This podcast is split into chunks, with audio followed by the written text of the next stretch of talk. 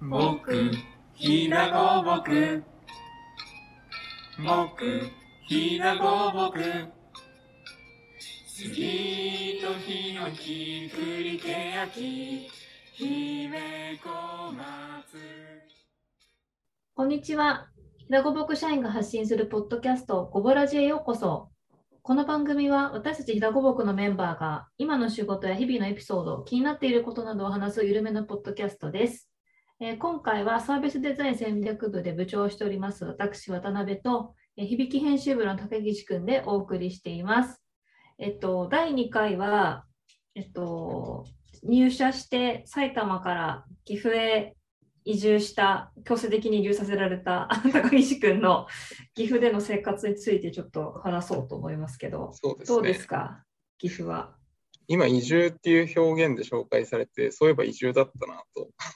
思い移ま住しっていう感じじゃないけどね強制的なの なんかた。あでも移住じゃないですか、これまあ移住かは。はい。就そう職だよをね機にではありますけど、まあ移住だなって今思って聞きました。うんそうだなと思って。はい。そうですね。僕は基本的に趣味が2つあって、休日の日はだいたいあのロードバイクが趣味なので、ロードバイクに乗っているか、車に乗っているかの大体どっちかな、どっちかで今岐阜を楽しんでいるんですけど、すごい面白いですよね、岐阜が。えどの辺があの僕はまあ山がこっち好きなので、まあ、メディアでもうんうん今取材行ってますし、うんなんで自転車でも山に行くんですよね。うんうんで、まあ、岐阜って皆さんご存知の通り戦国武将とかがやっぱいろいろいた地域なので、うん各地域にお城があるんですよ。うんうんでお城があると当然城下町とかもあるじゃないですか。うんうんうんそうするとやっぱ地域によってあここが昔は町の中心だったのかとかその歴史に紐づいた建物が残ってたりするんで意外とあここにこういうもんがあるんだっていう発見がすごい多いんですよね。だからそういう地域的な文化に気づけるっていうのとうんうんあとすごい水がきれいなのでやっぱりうんうんあの岐阜市に今住んでるんですがうん北の方にこう走っていくと湧き水が湧いてるスポットとかがいくつかあったりして、うんうん夏の暑い日なんかあの汗だく自転車で汗だくで走りながらその湧き水に頭突っ込んだりしながらこう楽しむのが個人的にはすごいあの面白くてもうなんかさ、令和4年のテクノロジー一切使わないなんか趣味だ よね。なんか昭和何年ぐらいからできるなんいやかそうですね趣味だよね。いや僕もう一個その自転車に関連づいてなんですけどうん。自転車で走ったところをうん、紙地図で、紙。色ペンでカラーマーカーでこう引いてるんですよ。で、うんあ、ここ走ったなみたいなあことをしてるんですけど、それもテクノロジーは一切使ってないですね。ー下手したら私のお父さんぐらいが学生の時にやってた趣味って説明してもさ、 その成立するような。通じます感じだよなんいや、か、そうなんですよね。やっぱ学生の時も自転車で日本をいろいろぐるぐるしていたんですけど、うん。まあ、その中でやっぱ一個気づくことがあって、うん。あの地域ってそれぞれ違うんですけど、ちょっと地方都市とか都市部に入った瞬間に、どの町も同じに見えてくるんですよ、町の作りがうん。うんでもある程度その都市として効率のいい形って似通ってくると思うんでそういうところで似通ってくると思うんですけど、うんうん。うん。まあこう旅をしてる側としてはあまり面白みを感じないというか、うんっていうところがあって、まあ、そういうのもあって遊びに行くのはすごい山がいいなと思うんですよね。なので都会とか行ってもあんまり面白いなと感じないっていう心がなんか僕にあって、いや、わかるわかる。はい。うん。それで埼玉から岐阜まで来ちゃったっていうところがあるんですよ。うんうんうん。そうだよね。まあねなんかさ、都会 VS 田舎論みたいになっちゃうと乱暴かもしれないけど、うん。なんかその確率的な街が面白くないっていうのはめっちゃわかる。うん。うん。そうですね。なんか、それは、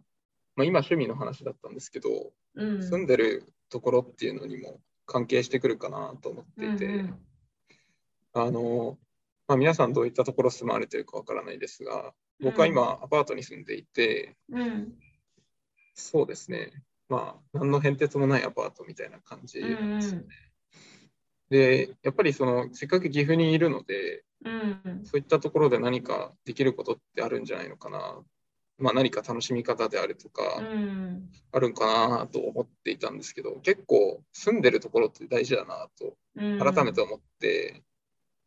なんかせっかく岐阜にいて、特に駅を使うわけでもないし、交通の便をあんま考えなくていい生活を今しているので、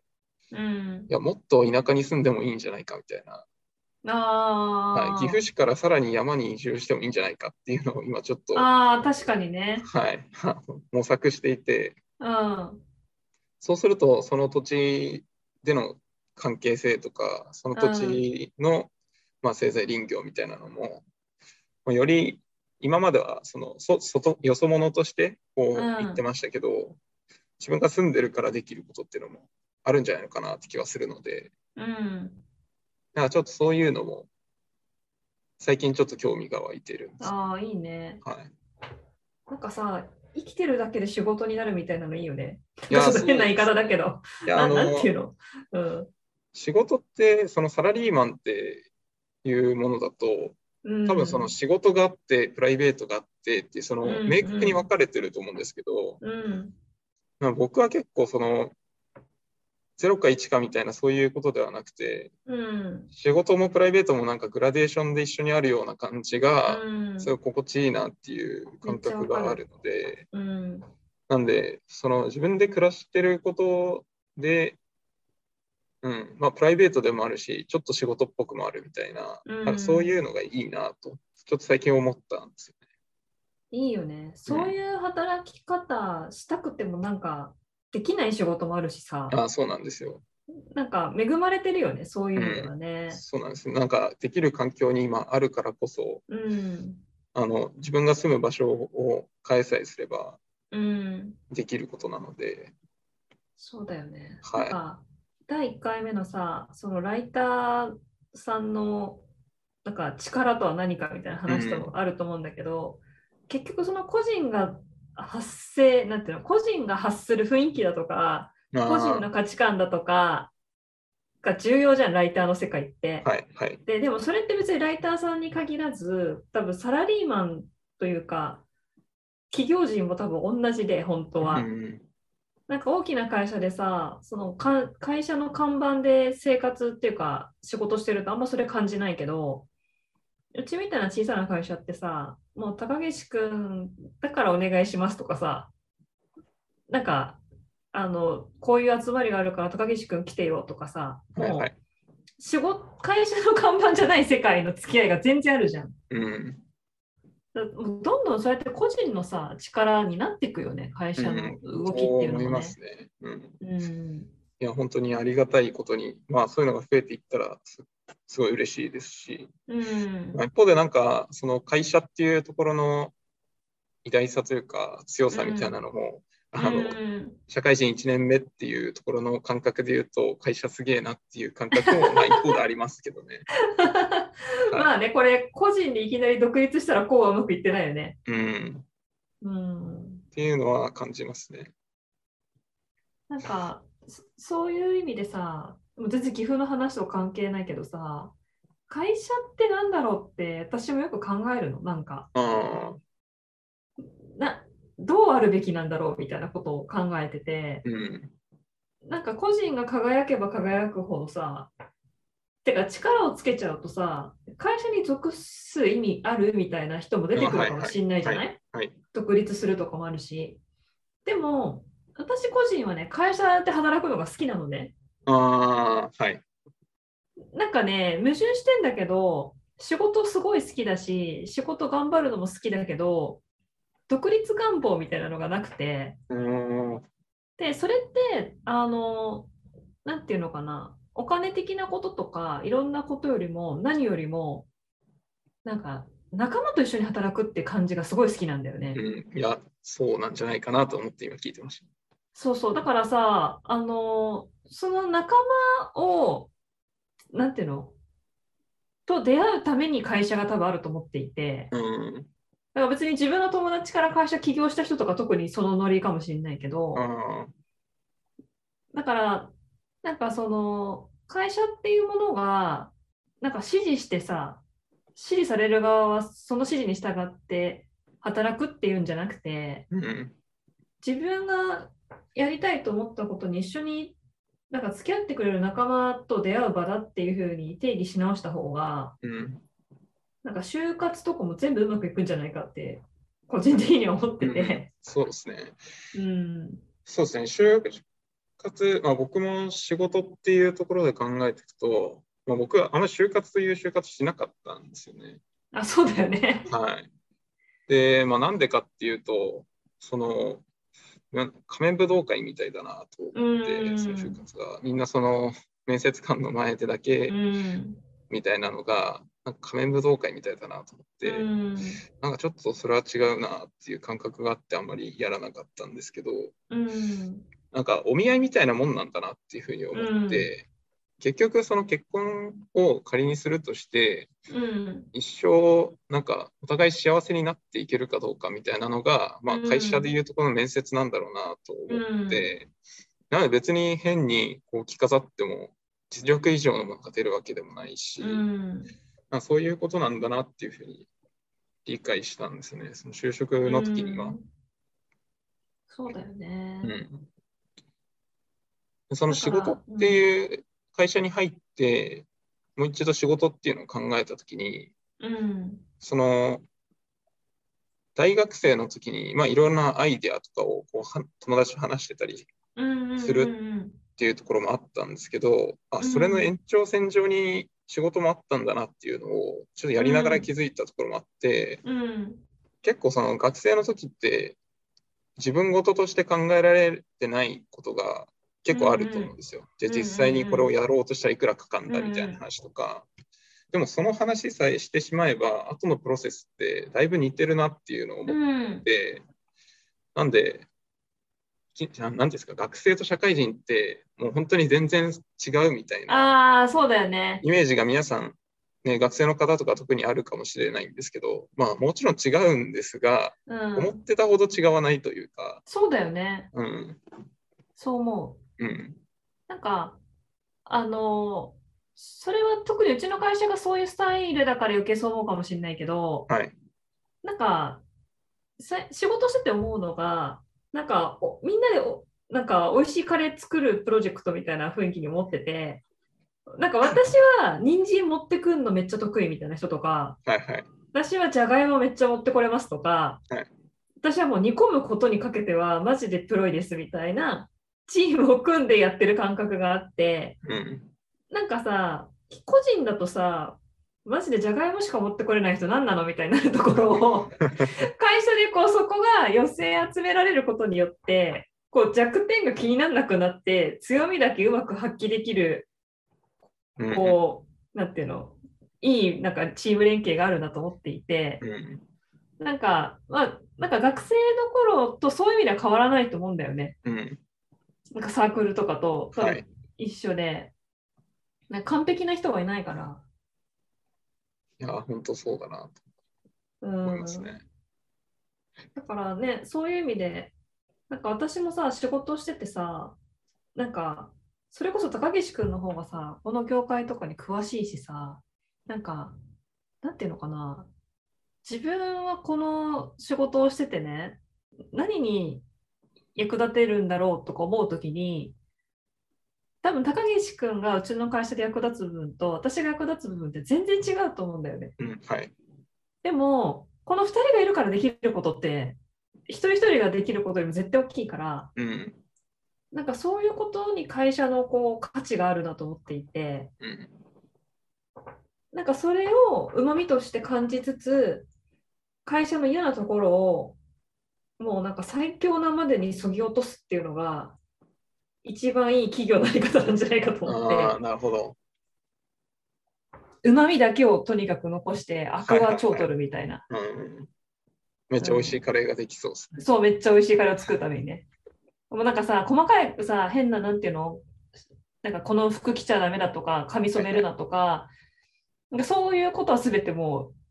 う、よなんかこうゆるさく言わないんだけどカレーを作るということに関してだけ特化するみたいな。なるほど。 あの響き編集部のもう一人の田中さんは、うん、この間、青に染めてましあそうだよね。た。はい。そう、ズーム越しでなんか髪変わったなと思ったけど、もう全然ありだよね。斬新ですね。うん。やっぱそういうのもさ、だって、なんか、本来さ、そもそもさ、会社がとにかく言うことじゃないじゃん、人の髪って。っうんて私は思 うよ。その、とやかく、人様のこととやかく言いなさんなって思うことあるもん、よく。あうん。すべてのことにおいてだけど。あ、なるほどうん。全然岐阜の話じゃなくなっちゃってるけど。いや、まあ、あの、無理やりでもないんですけど、その、うんまあ、自転車が趣味っていう話の流れで、うんうん。なんで自転車を始めたのかみたいなところをちょっと一回すると、うん。あの僕、高校野球部だったんですけど、うんうんうんまあうん。僕自身がそんな野球うまいわけでもなかったんですが、うんうんあの人間関係の流れでなぜか部長をやることになり、あ、言ってたね。うんうん。はい、それで、まあ、僕もまだ未熟だったのであれですけど、まあ、その上下関係が非常に悪くて、ああのチームの中がこうめちゃくちゃになってあ。なあがあ。らやってたんですけど、その時になんか、あのまあ、自分はその練習をなんか頑張ってる自負がなんか勝手にあって、うん。まあでもなんかそういうチームのことなので、自分一人じゃどうにもなんないっていうところで、うそのチームプレーが一回嫌になったんですよね。うんうんで、チームプレーが嫌になって、なんか一人で黙々とやって、鍛え上げて勝てるスポーツがいいなと思ってうん。な、る ほどでね。最初はトライアスロンをやろうと思ったんですよ。ああ。でもトライアスロンが大学の中になくて、それでうん自転車をやったんですけど、なるほどね。はい。なん野で、球分の熱をチャリに変換したんだ。そうですね。なんで、雪が降ろうが、雨が降ろうが、風が吹こうが、